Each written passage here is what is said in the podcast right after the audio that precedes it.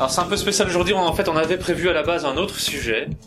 C'était un, de mes orateurs qui devait venir parler de, de, de méthodes euh, scientifiques dans la recherche et de tous les problèmes qu'on avait dans, l'application de la méthodologie de la recherche. Mais malheureusement, elle nous a fait fourbon un petit peu en dernière minute.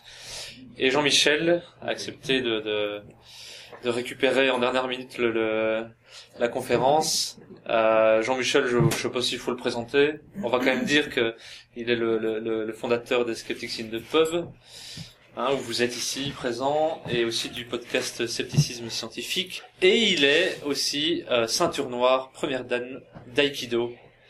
Et il va nous parler aujourd'hui de l'efficacité ou l'inefficacité peut-être des arts martiaux, comment on fait pour évaluer l'efficacité des arts martiaux. Et je présume qu'il va nous parler un petit peu de, de Bullshido aussi, donc toutes les dérives euh, sur le sujet. Voilà, je te laisse la parole. Merci. Oui, voilà. En fait, c'est un peu la, la suite de ma conférence que j'avais donnée l'année dernière sur euh, sur le bullshido, plus d'un côté historique, hein, l'histoire des, des arts martiaux japonais. Je m'étais dit bon, lors de cette soirée-là, on avait à la fin dans les questions-réponses attaqué le sujet très vaste de l'efficacité des arts martiaux. Et euh, bon, j'avais dit ok, je, vais en parler un jour, dire ce que j'en pense. Donc voilà. Maintenant, euh, comme Thomas l'a expliqué, en fait, j'avais prévu de faire cette conférence l'année prochaine, pas cette année. Donc c'est un peu un work in progress. Vous, me pardonnerez euh, l'état de la conférence. Ouais, pourquoi parler de l'efficacité ou de l'inefficacité des arts martiaux? Bah, je suis voilà, je suis ceinture noire de d'aïkido. Vous pouvez me voir en train de donner un cours là. euh, D'un côté, euh, à gauche, c'est un boken, c'est une arme qu'on utilise dans l'aïkido. Et de l'autre, je suis en train de faire une technique. Et c'est vrai qu'en tant que sceptique, en fait, quand on pratique l'aïkido, c'est un peu, euh, c'est un peu, euh, il y a un peu de dissonance cognitive. C'est-à-dire que moi, je la réduis très simplement. hein. C'est-à-dire que quand on me demande est-ce que l'aïkido est efficace, je réponds non, et puis voilà. c'est très facile. Mais c'est vrai que c'est pas forcément l'art martial, euh, l'art martial qu'on s'imagine qu'un sceptique ferait. Je pense qu'il est très controversé, euh, justement, parce que beaucoup de gens prétendent, on verra, hein, mais justement, on va en discuter, est-ce que c'est efficace ou pas. Et, et bon, on- on- vous allez le voir, on va. Bon, pourquoi est-ce que j'ai choisi l'aïkido? Bah, Au départ, je faisais du jujutsu, hein, donc euh, du jujutsu en, en Occident, c'est un mélange de karaté, judo, aikido. Et euh, puis après, j'ai dans mon à l'UNIF, hein, et puis après, quand j'ai quand j'ai terminé euh, l'UNIF, euh, j'ai dû euh, transitionner vers autre chose. Et en fait, j'ai juste pris le dojo le plus près de chez moi. Et il est littéralement à 200 mètres de chez moi. Donc voilà comment choisir un art martial. Parce que je sais que j'ai la flemme d'aller plus loin que ça. Euh, et je savais que c'était pas très efficace, j'avais pas tellement l'idée. Mais on se retrouve engagé dans une discipline. Euh, et alors, d'autres facteurs aussi euh, qui sont pertinents dans ce qu'on on va discuter ce soir, c'est que euh, j'aime pas avoir mal en fait. Et donc, euh, j'ai fait, euh, j'avais fait euh, du karaté, karaté Wadaryu, donc euh, j'avais fait quelques cours avec des frappes portées. Euh, C'est-à-dire, on se prend vraiment les coups. Et euh, j'aimais pas ça. et donc en aikido, on a pas mal. Enfin, c'est pas vrai, hein, parce qu'il y a des clés, et donc on a quand même de la douleur. Mais enfin, il y a différents types de douleurs. hein. La- Les douleurs des clés sont pas similaires aux impacts des, des coups portés. hein. Et donc, aussi, euh, je vais rendre à César ce qui est à César. Il y a actuellement un, un mouvement qui universitaire, une discipline qui est en train de naître. On peut dire qu'elle est née. C'est euh, les martial arts studies, donc l'étude des arts martiaux. Euh, royalement, elle existe peut-être depuis moins de 7 ans, moins de... Elle est, elle est venue, j'en j'en ai commencé à en être conscient il y a peut-être 5 ans, quelque chose comme ça. Et le principal instigateur de cette discipline, il s'appelle Paul Bowman, j'ai son livre ici. Il est à Cardiff University, donc euh, University en Angleterre. Euh, il a écrit un bouquin qui s'appelle Martial Arts Studies, qui est un peu le, le manifesto de la discipline. Bon, euh, je suis pas un fan de Bowman en tant que tel, mais euh, il a le mérite d'être le promoteur de cette discipline, et donc il y a beaucoup de publications maintenant qui sont faites. Ils ont créé une revue scientifique, ils ont créé une édition, ils publient pas mal de, de recherches super intéressantes. Alors évidemment, les historiens travaillent sur essayer d'établir l'histoire réelle des arts martiaux. Les... Et puis alors les, les gens dans les sciences humaines font des recherches, les anthropologues, les sociologues. Bizarrement, ça se faisait pas avant, ou très très peu, parce que c'était un sujet un peu Bon, il y y a des choses qui se faisaient, par exemple en médecine, évidemment, les dégâts sur le- des impacts euh, de, euh, des, coups de poing chez les boxeurs, ça s'étudiait, mais eux, ils étudient beaucoup, un peu tout le reste, les arts martiaux dans le cinéma. euh, ils, se posent des questions du genre, euh, est-ce que les gens qui, à l'heure actuelle, ça devient de plus en plus populaire, pratiquent le combat de Jedi avec des sabres laser, est-ce qu'ils font un art martial ou pas? est-ce que euh, si euh, si je m'entraîne pour devenir un champion de Mortal Kombat sur un jeu vidéo, est-ce que c'est une démarche similaire à un entraînement d'arts martiaux? Est-ce que c'est aussi une forme de contemplation de la violence? Et donc, est-ce que ça va faire de moi un meilleur être humain comme on pense que certains arts martiaux peuvent le faire? Bon, c'est des questions, euh, voilà, que se posent des chercheurs en sciences humaines. moi, je trouve ça fascinant, ceci dit, mais voilà. Et donc, évidemment, notre image de, de la violence et de de la, des combats réels sont très très influencés par euh, par le cinéma et aussi notre imaginaire autour des arts martiaux, autour du maître. C'est pour ça que j'ai mis une image de, de, Yoda qui est finalement en fait euh, un des personnages qui a le plus influencé la perception qu'on a des maîtres d'arts martiaux à l'heure actuelle. Euh, voilà, avec son euh, fait ou ne fait pas, il n'y a pas d'essai. Hein. Vous voyez la, le maître avec sa sagesse qu'il transmet. Enfin, c'est toute tout une imagerie qu'on a autour des arts martiaux. Hein. Donc ici, je vais vous parler d'un article qui a été écrit par un philosophe, donc il s'appelle Gillian Russell. C'est un, livre qui est très bien fait, qui s'appelle Martial Arts and Philosophy, donc les arts martiaux et la philosophie. Et il a écrit cet article, euh, Epistemic Viciousness in the Martial Arts. et donc c'est c'est un peu un jeu de mots parce que vicious, c'est un peu en anglais, c'est euh, être vicieux dans, dans l'attaque, hein, euh, faire une attaque vicieuse. Mais évidemment, ici, c'est l'idée d'un cercle vicieux. Et donc un cercle vicieux épistémique, c'est quand on pense mal. Il fait un jeu de mots sur vicieux dans le sens de cercle vicieux et d'attaque vicieuse. Bon, alors lui, il dit, en fait, il y a des raisons pour lesquelles il y a plus de croyances irrationnelles dans les arts martiaux que dans d'autres domaines. Après, en tant que sceptique, on verra ce qu'on en pense, mais lui défend que les arts martiaux sont prônes à générer des croyances irrationnelles à cause de certaines caractéristiques. La première qu'il donne, c'est que les arts martiaux ressemblent plus à des religions, on ira à son club d'aïkido, de judo, de karaté, de kung-fu, comme on ira à l'église. Euh, il y aura une composante religieuse. Personnellement, c'est un des arguments qui me, me parle le moins, parce que je pense qu'il y a beaucoup d'activités humaines qui peuvent évoquer euh, aller dans un parti politique, ça peut ressembler à quelque chose de religieux. Donc, on peut invoquer ça pour beaucoup de choses. Aller à Septico Pub, c'est une activité religieuse. Donc, euh, bon, voilà. Mais par contre, le deuxième, c'est l'investissement des pratiquants. Ben forcément, quand on fait des arts martiaux, euh, on va s'y investir pendant une très longue, de très longues années. Donc moi, en fait, ça fait par exemple 20 ans que je fais de l'aïkido. Donc si maintenant je veux me désengager de l'aïkido, ça, ça, demande un très gros effort pour moi. J'ai euh, les réseaux, j'ai une réputation dans, dans, les milieux d'aïkido que je fréquente, et puis j'ai une certaine expertise. Et donc, quand je suis sur le tatami, je sais faire des choses, et donc voilà, je suis content de moi. Par contre, si on me met sur un autre tatami, je, je vais dire, ok, allez, le judo c'est mieux que l'aïkido, je vais faire de la, du judo, mais je serai nul. Et donc c'est pas gay. Et là, évidemment, on est investi dans les techniques, puisqu'on dit, euh, c'était probablement pas mon cas, hein, mais la plupart des pratiquants au départ vont croire dans la technique qu'ils pratiquent. Hein. Leurs maîtres vont leur dire, bah si tu fais ça, ton adversaire va réagir comme ça, et donc tu vas gagner le combat. Bah si ton maître le dit, de toute façon, c'est que c'est vrai, puisqu'il sait de quoi il parle. Et donc tu crois dans la véracité de la technique, que c'est la bonne façon d'exécuter le mouvement. Et puis tu vas t'entraîner pendant 5 ans pour devenir ceinture noire, plus au-delà. Et puis, et puis tu fais des années et des années et des années la même, le même mouvement, et tu deviens un expert dans ce mouvement. Mais si quelqu'un se ramène et te dit, ouais, ton mouvement il vaut rien, il n'est pas efficace en compas réel, évidemment, vous imaginez la, la dissonance cognitive qu'on se prend dans la gueule. C'est assez... Euh... Et donc ça, c'est une, une caractéristique des arts martiaux, je pense, qui est tout à fait vrai. C'est c'est que euh, on sait que ça demande des années euh, d'entraînement pour acquérir une certaine expertise. Hein. Donc en moyenne, pour ceux qui font pas d'arts martiaux, 5 ans pour être ceinture noire. Et donc du coup, après, on est quand on a quand on a fait tout ça, ça devient extrêmement difficile de remettre en cause la, la discipline dans laquelle on est. Alors une troisième raison qu'il donne, c'est un respect excessif pour les sensei. Donc les sensei, c'est les professeurs.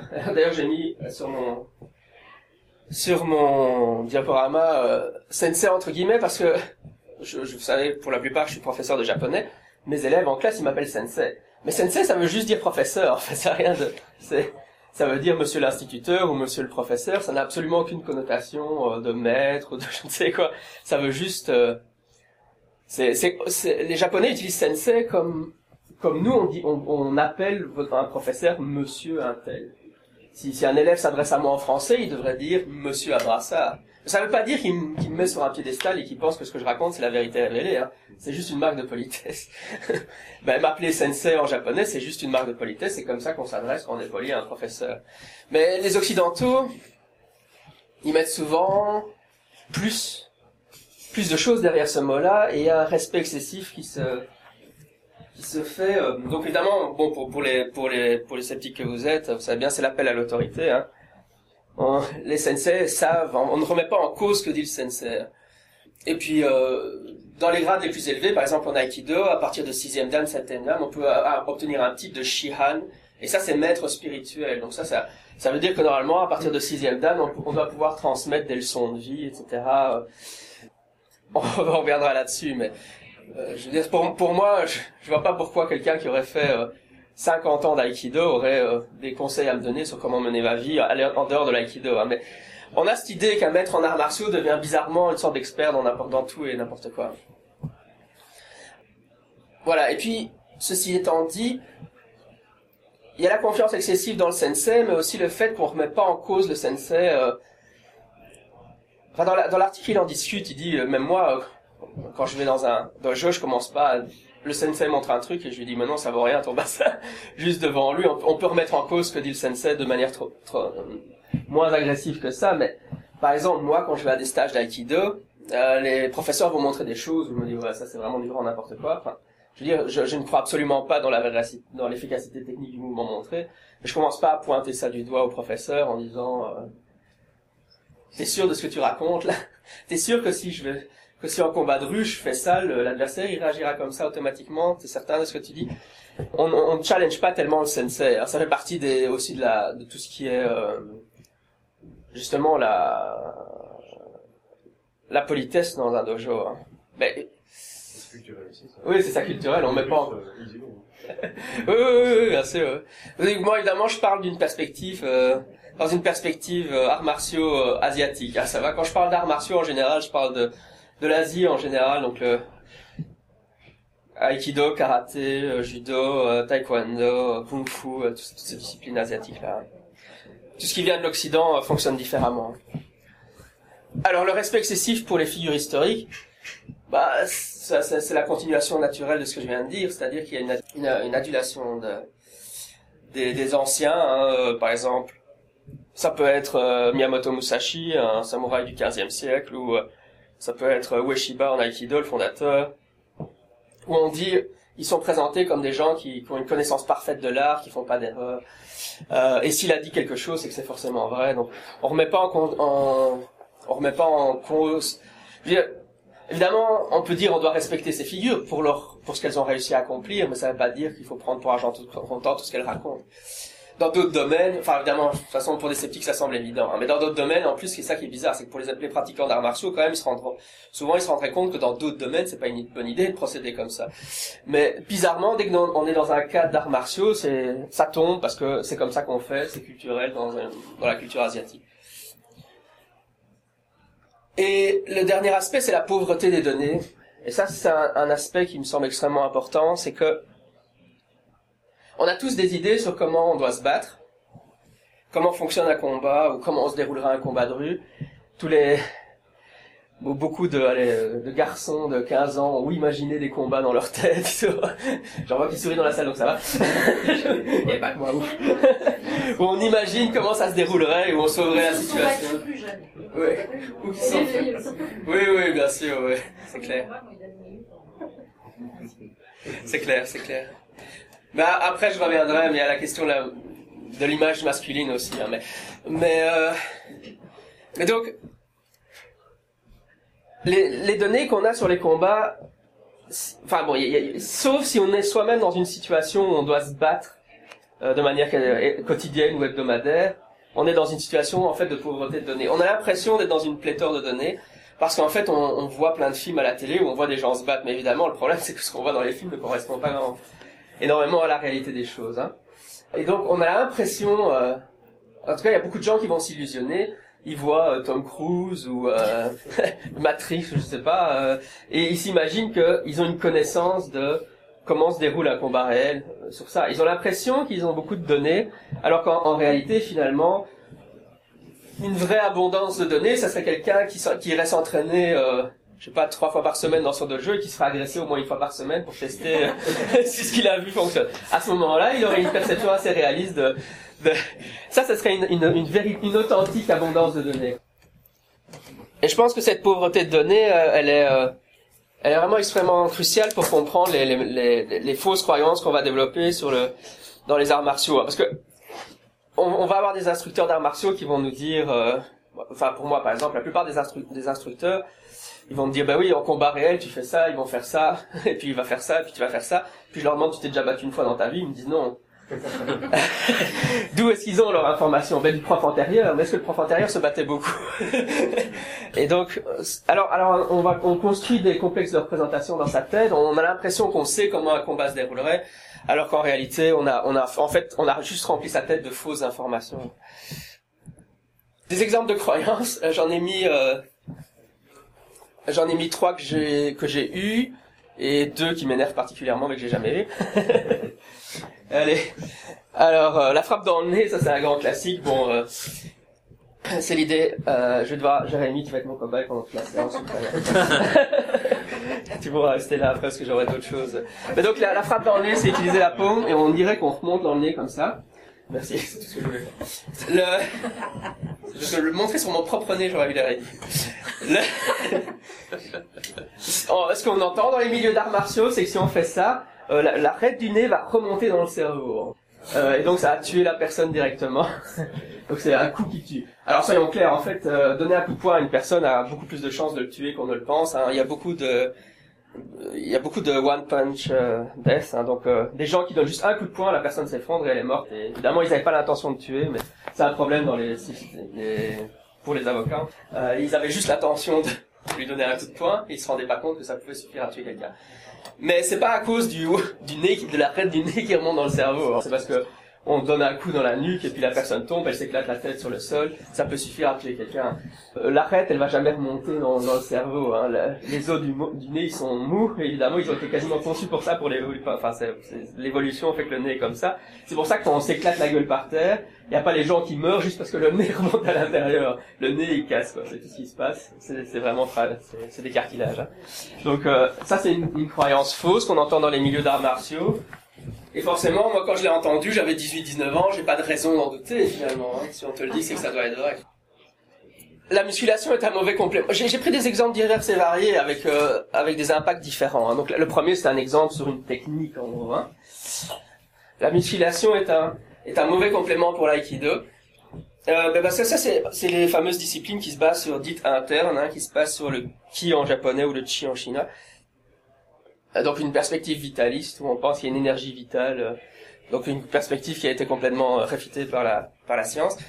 Mais alors on dit euh, finalement avoir du muscle c'est pas bien. Ce qu'il faut c'est avoir du chi ou du ki, mais avoir du muscle c'est une mauvaise chose. Et on va justifier en disant euh, bah, si tu fais beaucoup de musculation et que tu t'achoppes des- du muscle avec des poids haltères, hein, euh, quand on te fera les clés, tu auras plus mal. Ça c'était l'explication qu'on me donnait. Forcément, encore une fois à l'époque, avait pas de raison d'en douter.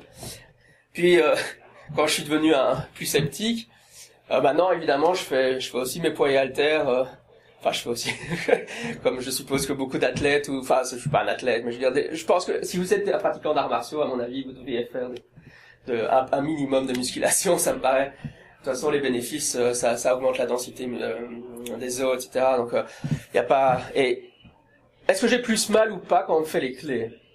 C'est totalement subjectif. hein, La douleur, c'est extrêmement subjectif. Alors, j'ai peut-être un peu plus mal, mais honnêtement, ça change pas grand-chose. Ce que ça change, c'est que j'ai plus de force pour faire plus mal après au total, je veux dire, avoir du muscle pour, pour quelqu'un qui a une activité physique, c'est jamais une mauvaise chose. Hein. Et il y a vraiment dans les arts martiaux internes, hein, où, où on va dire aux gens, non, non, il faut surtout pas que tu aies du muscle finalement. C'est ce qui est complètement... euh, on n'imagine pas que dans la course à pied ou dans le ski, on dise aux gens, non, non, il faut surtout pas que tu aies du muscle, ça, ça va nuire à ta performance. Et ça, c'est lié évidemment à ces idées de, de ki ou de chi. Hein.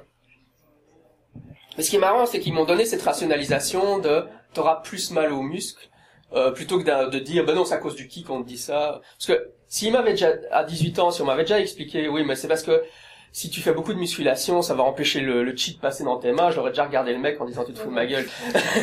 mais par contre, l'explication par la douleur me semblait rationnelle à l'époque. Les Japonais marchent en shiko. J'ai mis une, image du shiko. J'ai pas trouvé euh, de très belles images, mais désolé, c'est parce que je, je remplace quelqu'un au pied levé. Mais le... Voilà, donc en fait on marche comme une marche en canard, hein. mais c'est une marche où on marche en, sur les genoux en fait et on avance. Et évidemment quand on fait de l'aïkido, on se dit bah les japonais ils, se déplacent comme ça, on sait tous que les japonais sont sur des tatamis donc ils doivent se déplacer comme ça. Euh, en fait non, quand, je suis allé au Japon je me suis rendu compte que les japonais ils se déplacent pas du tout comme ça. Personne, aucun japonais qui ne pratique pas l'aïkido sait faire ce mouvement. Les japonais ils se mettent à genoux et puis quand ils doivent se déplacer, ils se relèvent et ils marchent loin. Mais ils font jamais ce mouvement-là. Et donc, je suppute, ça c'est difficile parce que d'un point de vue historique, j'ai jamais pu retrouver, enfin, c'est vraiment un travail historien, mais ma spéculation à l'heure actuelle, c'est qu'en fait, hum, Sokaku Takeda, le, grand-père de l'aïkido, qui a eu l'idée de, créer ce mouvement pour pouvoir faire des exercices dans cette position en étant à genoux pour compliquer la vie des pratiquants. Mais donc là, c'est une croyance qui est fausse concernant la culture. On s'imagine que les Japonais font ça, mais en réalité, si on n'est pas les Japonais qui sont pas pratiquants d'aïkido, ils font pas ça, et les samouraïs ils faisaient certainement pas ça. Hein. Alors, on arrive dans les deux trucs qui m'énervent personnellement, mais auxquels j'ai jamais cru. Euh, le shiatsu. Euh, le shiatsu, c'est des massages, euh, des massages énergétiques. Enfin, c'est donc il y a une vraie, une vraie phase de massage, mais en fait, on appuie sur des points d'acupuncture. Ça, ça évoque des choses pour certains, mais c'est extrêmement populaire dans les milieux d'aïkido pour le moment. J'ai eu des tas de conflits avec des aikidoka. Bon, généralement, je les confronte pas euh, frontalement sur le sujet, mais il y en a qui tombent sur mon blog ou sur mon podcast par eux-mêmes. Et donc après, ils m'envoient des messages en disant, mais comment oses-tu? Ici, par exemple, on a un numéro d'Aikido Magazine, qui est autrement euh, assez bien, un magazine relativement bien fait. Et évidemment, il y a euh, dans chaque numéro un article sur le shiatsu qui vous apprend des choses formidables alors ça s'appelle un point, c'est tout. Admirez le jeu de mots. Et donc ici, par exemple, ça nous explique qu'il y a un point sur le sommet de la tête. Si on appuie dessus, euh, bon, ça permet de calmer, mais apparemment, ça aurait un effet sur les hémorroïdes. ça, j'ai pas trop compris. C'est toujours ma, ma partie. La connexion n'est pas évidente entre les deux. Et évidemment, enfin, il n'y a absolument aucun élément de preuve qui est abordé. Enfin, c'est la théorie des méridiens, l'acupuncture, etc.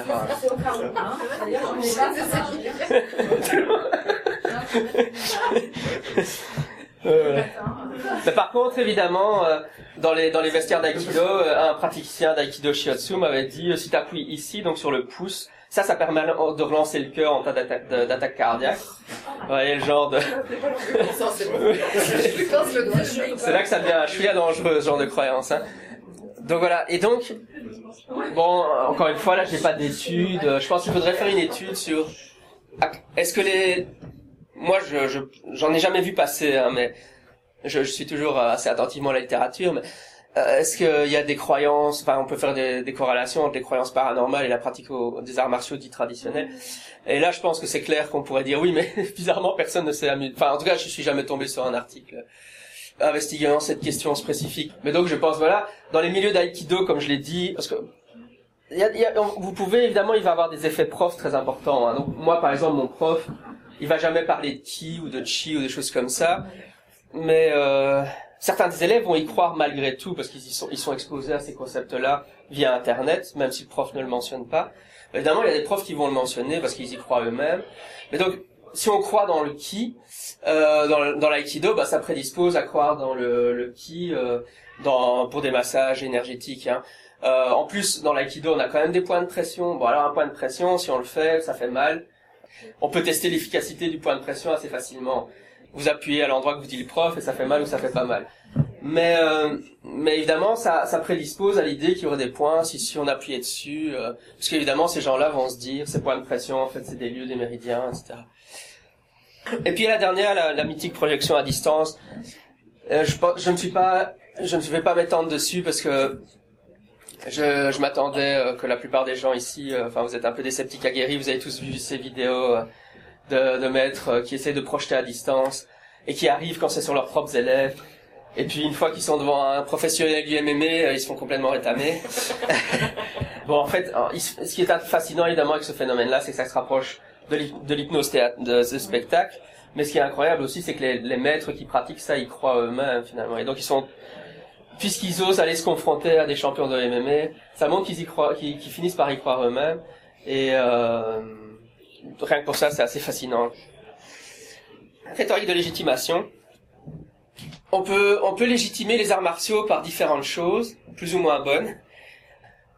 En fait, je les ai classés pour mettre les bonnes choses vers la fin de la liste, mais donc mon, mon art martial est efficace parce que, c'est ça une rhétorique de légitimation. La légitimation par, on peut légitimer un art martial par une histoire. Ben, mon art martial, il, il est efficace parce que euh, il descend directement des moines Shaolin et on sait bien que les moines Shaolin sont l'origine de tous les arts martiaux. Et puis ils sont dans des, documentaires à la télé, on voit qu'ils sont très forts, donc ça marche. Le taekwondo, il, là, ce qui est incroyable dans le taekwondo, c'est très étudié par euh, par certains des martial arts studies, parce que même le gouvernement essaye d'encourager l'histoire fictive des choses plutôt que la décourager. Parce qu'en fait, l'histoire réelle, c'est que le taekwondo, c'est largement du karaté euh, Shotokan modifié. Mais comme la Corée déteste les japonais, ils préfèrent largement dire que ça remonte à l'antiquité coréenne. Et, même le, et même le, gouvernement encourage la, prolifération de l'histoire alternative non prouvée par rapport à l'histoire qui est largement prouvable. Le fondateur extraordinaire, ça c'est Ueshiba en Aikido, hein, on a Ueshida était un génie, mais on a vite ça, hein, c'est ça revient sur l'idée du sensei, même euh, Bruce Lee était imbattable, euh, enfin l'idée d'un fondateur qui a des capacités, des, des, des capacités quasi mythiques, hein, enfin en tout cas, euh, je veux dire Ueshiba par exemple, il, les, pratiquants d'arts martiaux de d'aïkido disent comme pendant la guerre de Manchurie, Ueshiba était capable d'éviter les balles parce qu'il voyait des rayons lumineux. Anecdote qu'il a effectivement raconté quand il avait 85 ans à ses élèves. C'était, euh, c'est devenu une anecdote qui prouve la supériorité technique du Ueshiba.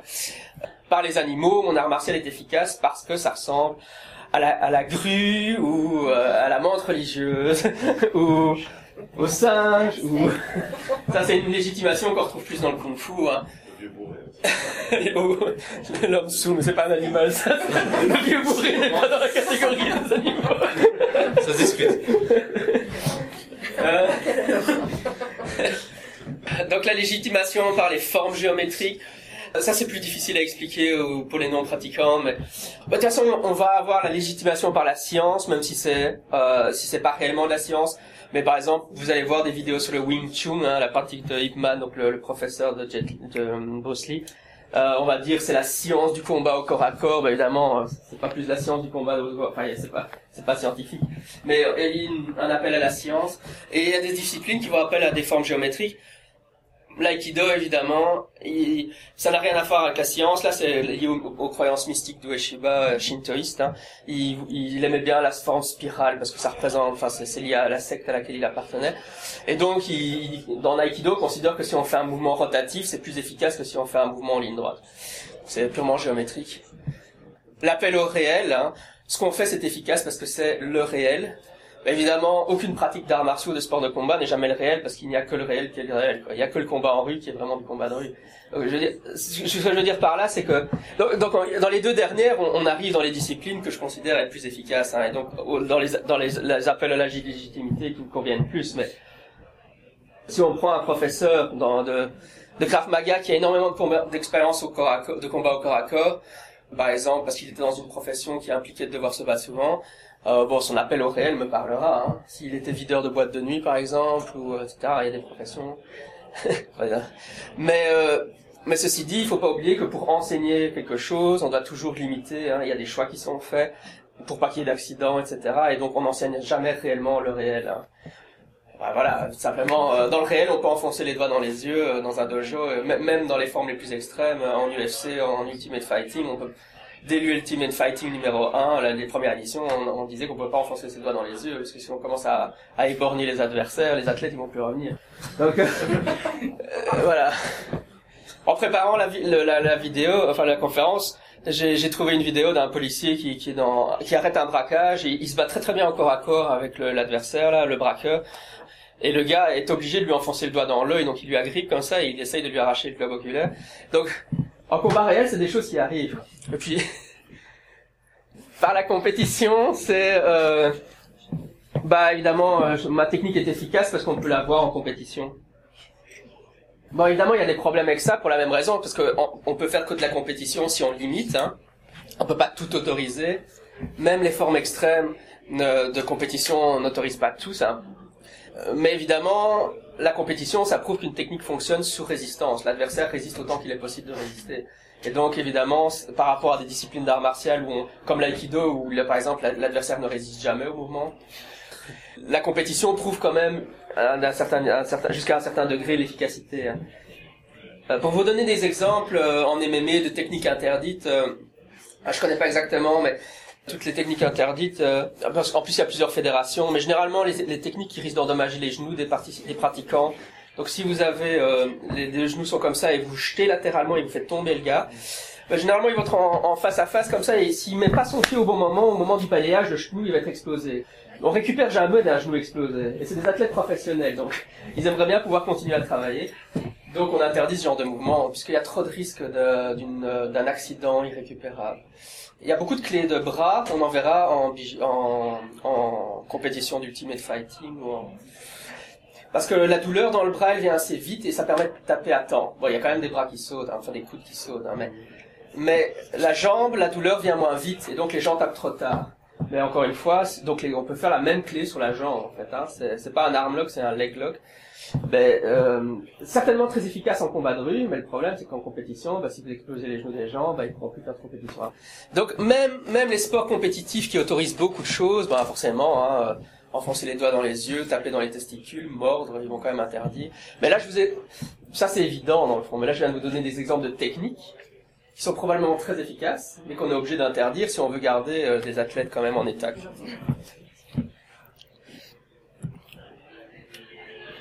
Oui, donc pour moi en fait il y a, deux manières de détecter euh, l'efficacité, de déterminer l'efficacité euh, des techniques.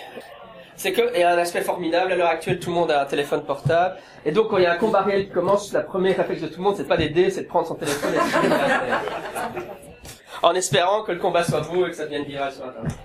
Euh, donc ça nous donne beaucoup de, vidéos de combats réels, ce qu'on n'avait pas avant. Donc en fait, finalement, cette idée qu'on est dans une... Euh, en fait, pour les gens qui cherchent comme moi à voir des combats réels, il y a moyen de voir beaucoup de combats réels, de voir comment ils se déroulent vraiment.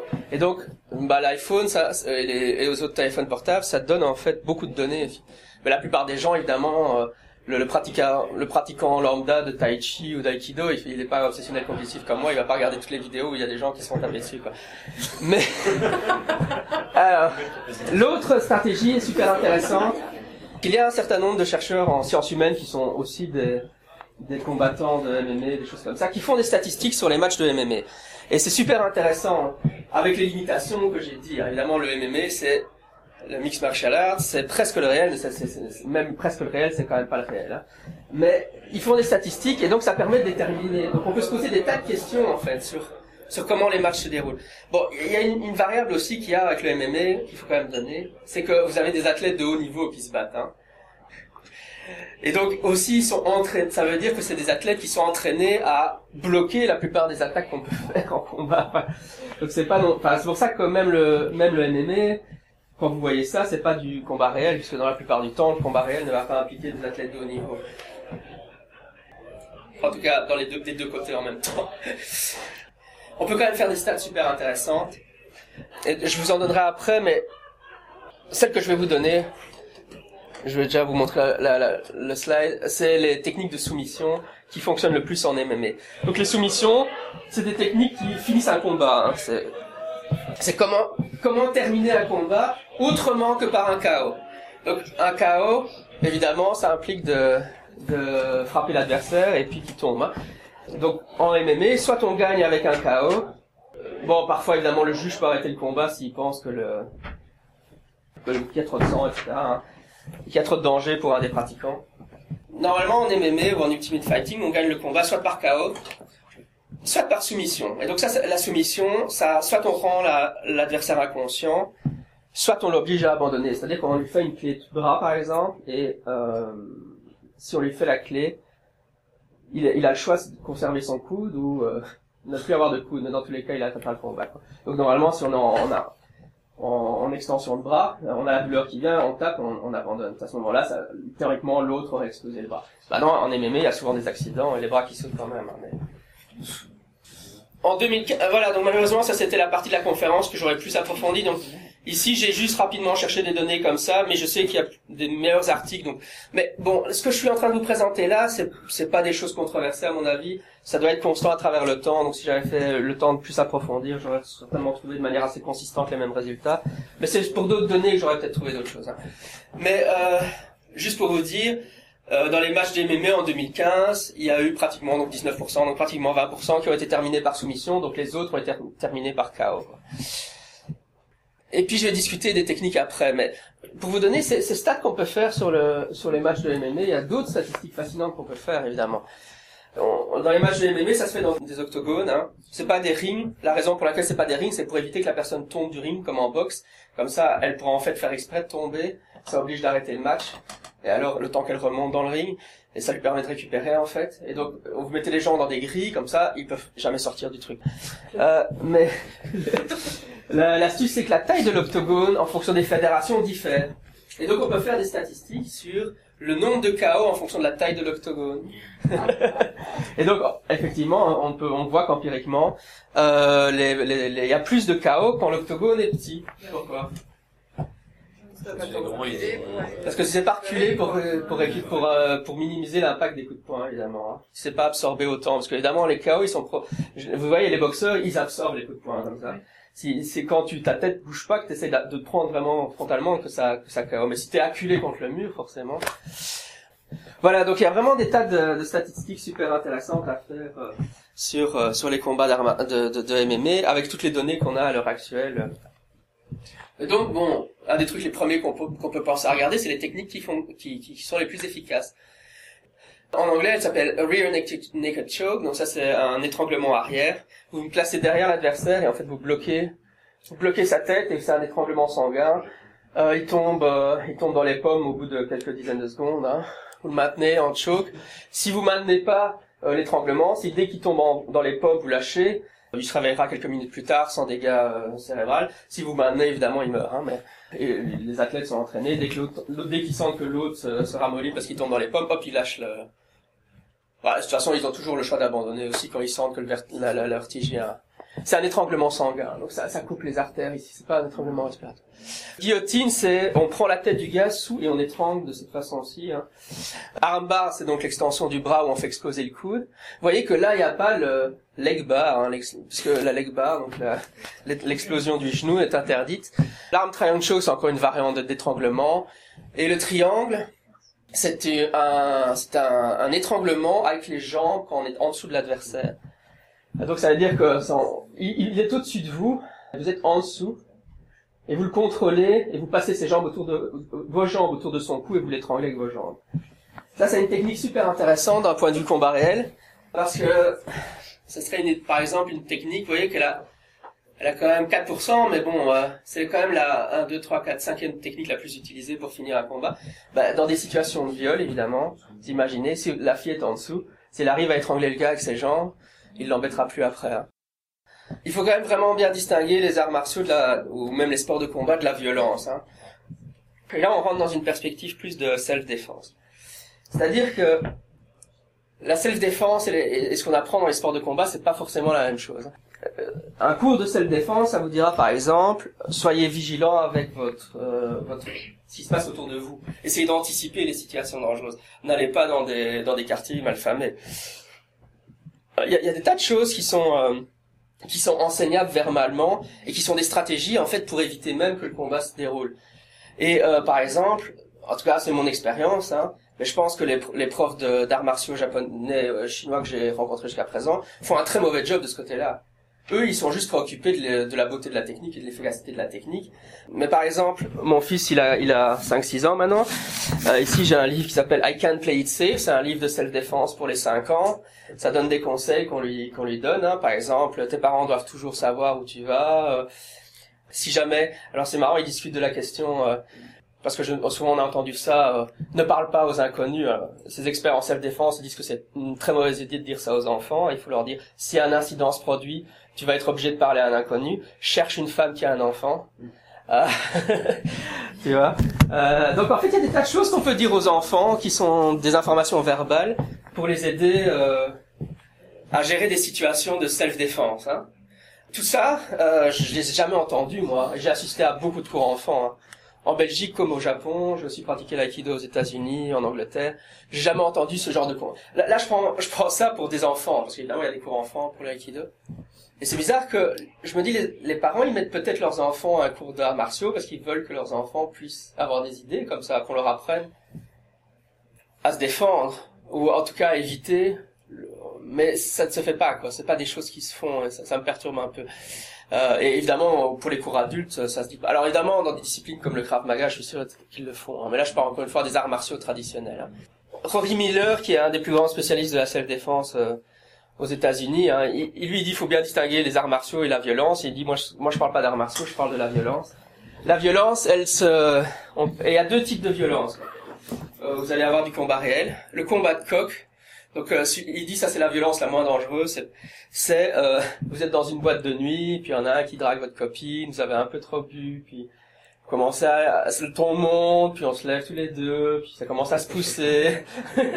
puis à ce moment-là, de toute façon, il y a le sorteur qui intervient. Mais donc ça, c'est le combat de coq. Ce qui est important dans la situation de combat de coq, c'est qu'on est en face à face et qu'on sait qu'on va se battre.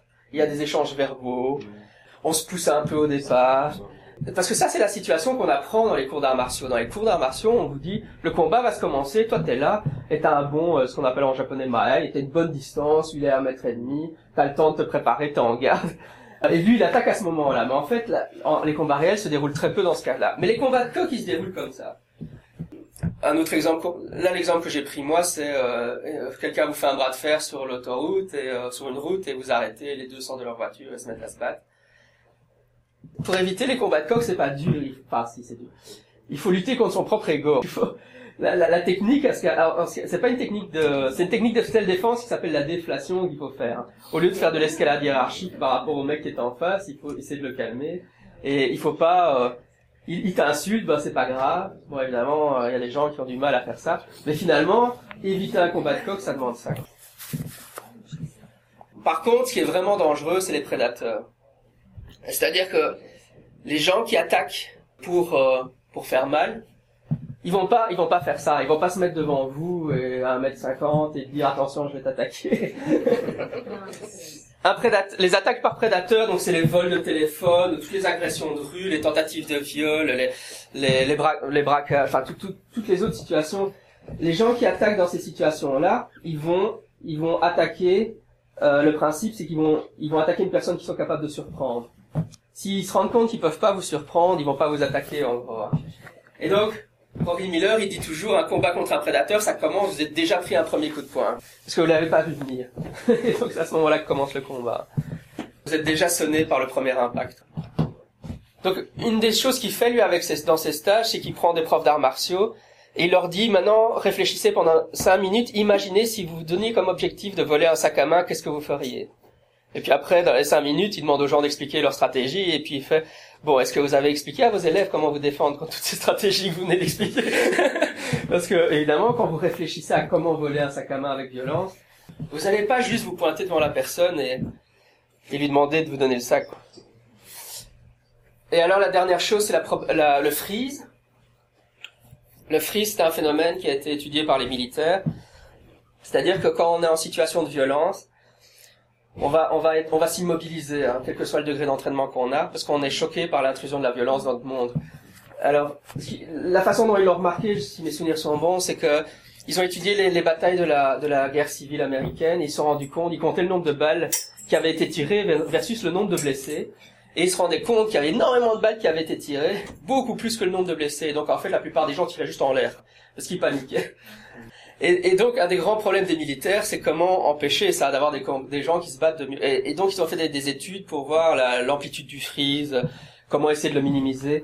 Et donc, d'après les études que j'ai pu voir passer, il faut deux à trois combats réels pour qu'un soldat soit capable de commencer à utiliser l'entraînement qu'il a reçu. Donc pendant les deux premiers combats, où on a, on a pu l'entraîner autant qu'on veut, il va juste faire des actions chaotiques. Et c'est seulement après le 311e combat qu'il va commencer à pouvoir utiliser les compétences qu'on lui a données. Euh, et en plus, tout le monde a du freeze. Et donc après, le problème, c'est comment minimiser le freeze. Et donc il y a, eu des stratégies, par exemple, euh, faire tirer les policiers sur des cibles en carton. Comme ça, quand ils, doivent, quand ils doivent tirer sur des gens réels, en fait, ils font dans leur tête comme s'ils tiraient sur des cibles en carton, et comme ça, ça limite le freeze. C'est une des stratégies. Après, il y a des stratégies cognitives, hein, par exemple. Euh, euh, en préparant la conf, je voyais une, un film où il montrait bien ça. Euh, la personne est... C'est deux flics, il y a un des autres flics qui s'est fait tuer déjà. Euh, elle a vidé, la, flic survivante a vidé son chargeur l'attaquant est, toujours derrière la porte, elle est barricadée, mais il est en train de fracasser la porte pour rentrer, elle est contre le mur, elle bouge pas, donc elle est en situation de frise, parce qu'elle elle commence à paniquer, elle a plus d'armes à feu, plus rien, elle bouge pas. Puis le gars, il continue à fracasser, et alors en fait, on la voit réfléchir, et puis elle se dit, bouge. et donc une des, stratégies cognitives, c'est que tu dois prendre conscience que tu es en frise, et après elle se donne une commande vocale à elle-même, elle doit se mettre en mouvement. Donc ça, c'est des stratégies pour désengager le freeze qu'on enseigne aux militaires, etc. Bah, donc vous imaginez les gens qui font l'aïkido, euh, la probabilité qu'ils arrivent à désengager le freeze face à une situation de conflit réel euh, est assez faible, si même des militaires professionnels ont du mal à le faire. Vous écoutez Scepticisme scientifique, le balado de la science et de la raison, un podcast consacré à l'étude scientifique du paranormal, à la pensée critique et à la philosophie. Maintenant, je vais faire un peu le. Là, j'ai un peu euh, un peu montrer les problèmes avec les arts martiaux traditionnels et puis euh, comment avoir une approche plus sceptique ou scientifique d'une stratégie de combat efficace. Maintenant, je vais prendre la défense en fait des arts martiaux traditionnels un peu. Euh, pourquoi est-ce qu'on fait des arts martiaux? Ben, En fait, là, je vous ai beaucoup parlé de l'efficacité technique des arts martiaux. En réalité, la, la, une des raisons pour laquelle on fait des arts martiaux, c'est l'efficacité technique, mais c'est pas une, une des, des seules raisons. Et donc, il y a beaucoup de raisons. La self-défense, bon, mon opinion, c'est que pour l'aïkido, par exemple, on fait pas un très bon job de ce côté-là non plus. évidemment, l'activité physique pour le fait de faire du sport, puisque faire du sport, c'est quand même une très bonne chose de manière générale, aussi pour votre cerveau. Hein. Euh, donc, euh, bon, par exemple, moi, une des raisons pour lesquelles je fais des arts martiaux, c'est parce que j'ai de l'asthme, donc je déteste courir, j'aime pas nager, pour la même raison, tout ce qui... Et par contre, l'aïkido, c'est quelque chose qui me convient assez bien en termes d'activité physique, donc je pense, pour moi, je pense que c'est important que tout le monde fasse du sport. Donc en fait, je me suis trouvé un sport que, j'aime bien faire et qui, qui correspond à mes aptitudes. Quoi. Je suis pas vraiment très athlétique. Euh, j'ai pas les bons gènes pour ça, je sais bien. Donc, je fais de l'aïkido. Alors, l'image de la masculinité, euh, j'en ai évoqué tout à l'heure, mais je pense qu'effectivement, les arts martiaux, euh, les, les, garçons essaient de se retrouver, euh, ouais, même les filles peuvent se retrouver parfois dans l'image de la masculinité, je suppose, mais euh, se sentir viril. Hein. Et donc avant, c'était euh, l'image du cowboy, je sais pas, fumer des clopes déjà. Et, et, quand Bruce Lee est arrivé en fait aux États-Unis, il a proposé l'explosion des arts martiaux aux, aux États-Unis. C'est aussi l'explosion d'une nouvelle image de comment être un homme qui est un vrai homme. Hein. Bruce Lee est un nouvel homme en fait. C'est le nouvel homme qui arrive.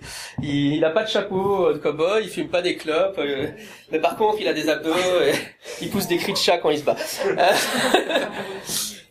je présente ça toujours sur le ton de l'humour, mais de fait c'est ça et beaucoup de, je pense que beaucoup de garçons, bah, de toute façon, je, euh, une partie de moi, j'ai envie de nier ça en disant non, non, non je suis pas comme ça. mais dans le fond, je pense qu'on est adolescent quand on commence. Voilà, on a on a envie de de se sentir plus homme quoi et donc les, les, arts martiaux permettent de faire ça euh. moi par exemple c'est parce que je m'étais fait agresser euh, quand j'étais adolescent à la bombe lacrymogène un truc comme ça pour qu'il faut qui m'avait fait beaucoup pleurer hein, et j'étais avec ma copine à ce moment-là. Et alors on se dit, mais non, un mec, ça doit savoir défendre sa copine. Enfin, c'était moi qui m'étais fait attaquer d'ailleurs, mais je dis, on, a, on, sent humilié en tant qu'homme parce que on, on, s'est écrasé devant les gars qui nous ont attaqués.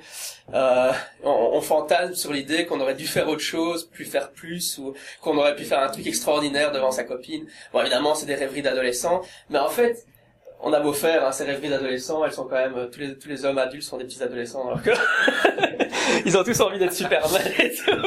Genre... Une autre raison, c'est l'identité transculturelle. C'est-à-dire que c'est très intéressant de voir que les gens vont vers l'Orient, ils vont vers des arts martiaux asiatiques. Si quelqu'un essayait de vous vendre un art martial qui était belge, ça, ça marcherait probablement pas. Mais c'est quand même un fait empirique intéressant les gens, d'ailleurs, il y a quand même un revival des arts martiaux traditionnels occidentaux, mais on sent qu'il y a vraiment un désir d'être d'une autre culture. Hein. Donc les gens qui vont vers le Japon, la Chine, ils ont envie de devenir japonais, ils ont envie, c'est un désir de transculturalité, hein, de devenir chinois. Bah même pour le Krav Maga, de devenir israélien ou de devenir russe. Je pense que ça, ça joue, mais ça, ça joue beaucoup plus dans les trucs asiatiques. Hein, ça, je, je, suis, bien d'accord. Et, et, je crois que c'est un désir très très fort. Et par exemple, moi, euh, je pense que ça a beaucoup, ça joue beaucoup dans mon intérêt pour l'aïkido. En fait, pour moi, l'aïkido, c'est un moyen de me sentir japonais un peu. Et finalement, j'ai j'ai transcendé ce désir que j'avais puisque en fait finalement je vais devenir prof de japonais ce qui est mieux. Donc je suis dixième dan prof de japonais c'est pour ça que je pratique pratiquement plus l'aïkido en fait parce que j'ai mon, mon désir de transculturalité ça a été transféré vers, vers autre chose le fait que j'ai appris la langue et que je la parle maintenant que je suis marié à une japonaise mais je pense qu'il y a beaucoup de gens. Il y a, il y a un, un, des spécialistes des martial arts studies. Il, il, a écrit sa thèse de doctorat. Ça s'intitulait le tai chi ou la, recherche du vieux maître chinois en moi. On a tous envie d'être un petit vieux maître chinois. On a tous envie d'être. Enfin, c'est pour le tai chi hein, qui disait ça évidemment. Mais je, franchement, je pense que le, le désir d'identité transculturelle est quelque chose. C'est une motivation qui ne peut pas, euh, qui ne. Par exemple, dans mes classes, je vois, tout le monde adore le Japon, et donc ça génère de l'intérêt pour l'aïkido, le kendo, etc. Par extension.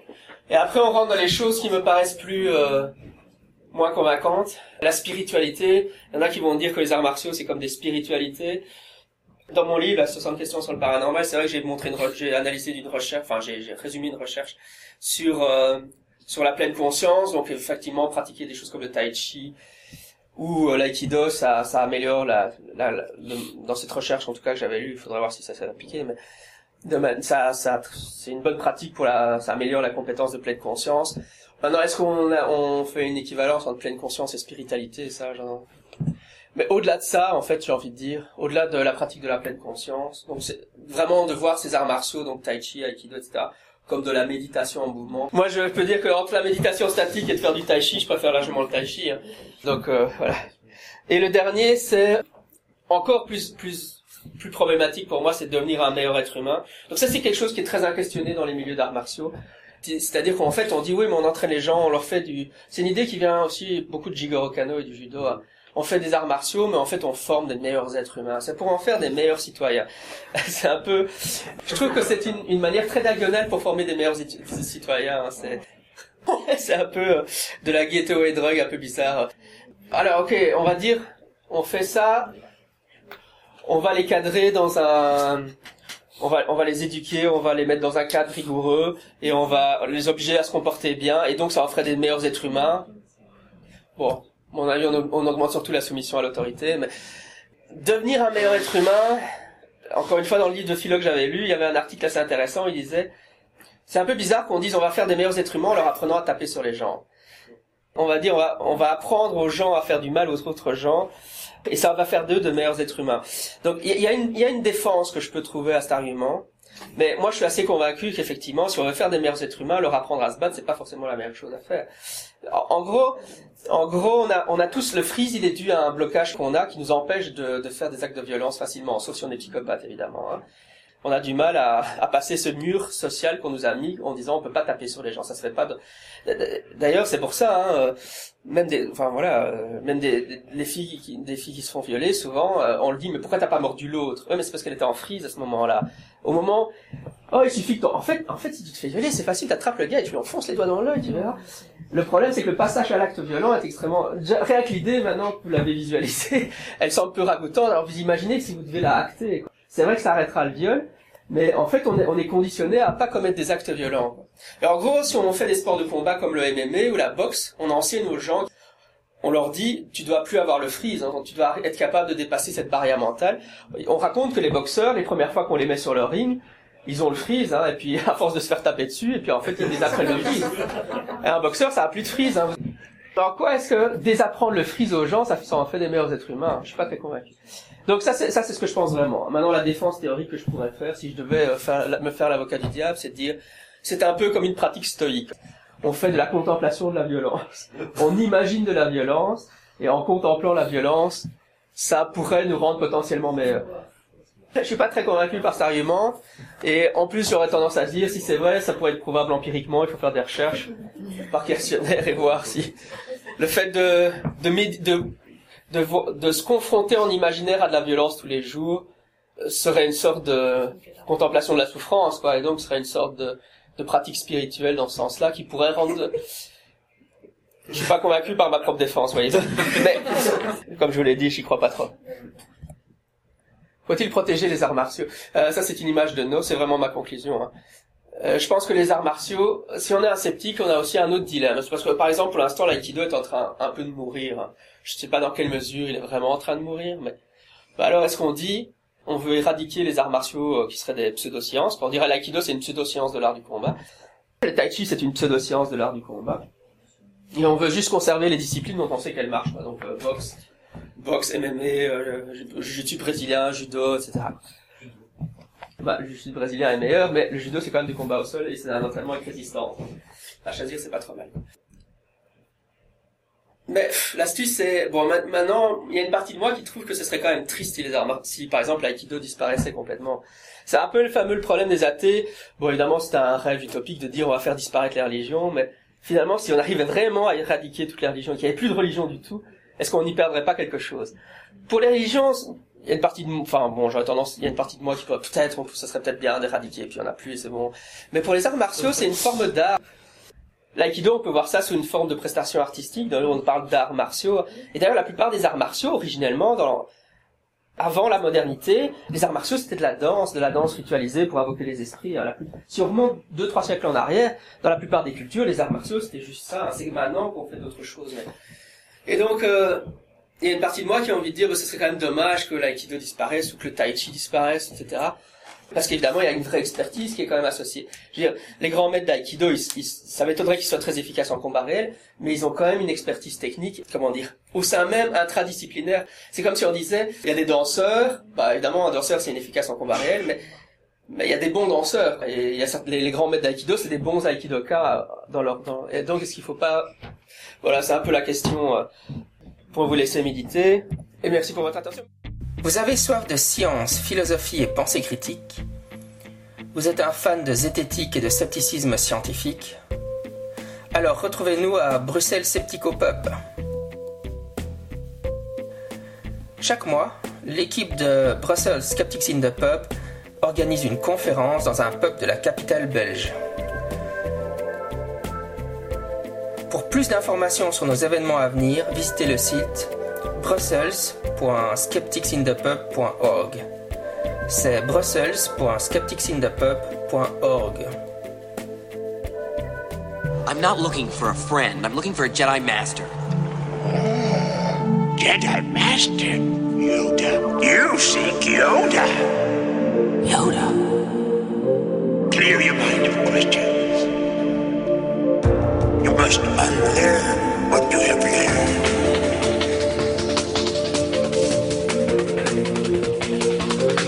Jedi strength flows from the Force. That is the way of things. For my ally is Force, and the powerful ally it is. Its energy surrounds, surrounds, and binds us. It binds us. Luminous beam Zoe, not this true master. You must feel the Force around you. Between you,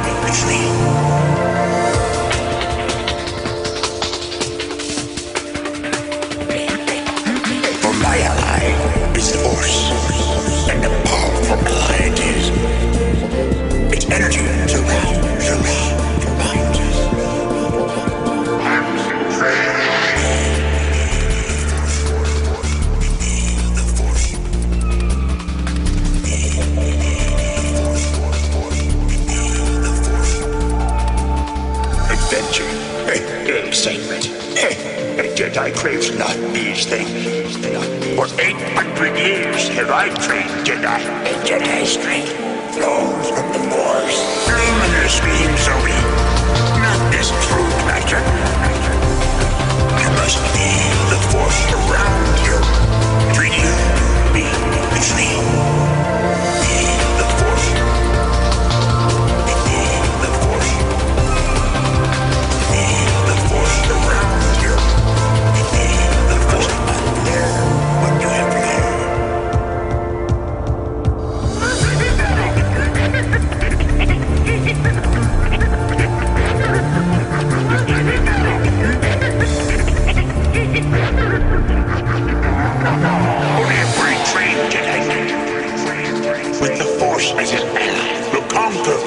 If you choose the quick and easy path. You will become an agent of evil. Agent of evil. Luminous beam, Sobi. Not this true master. You must feel the Force around you. Between you, me, between.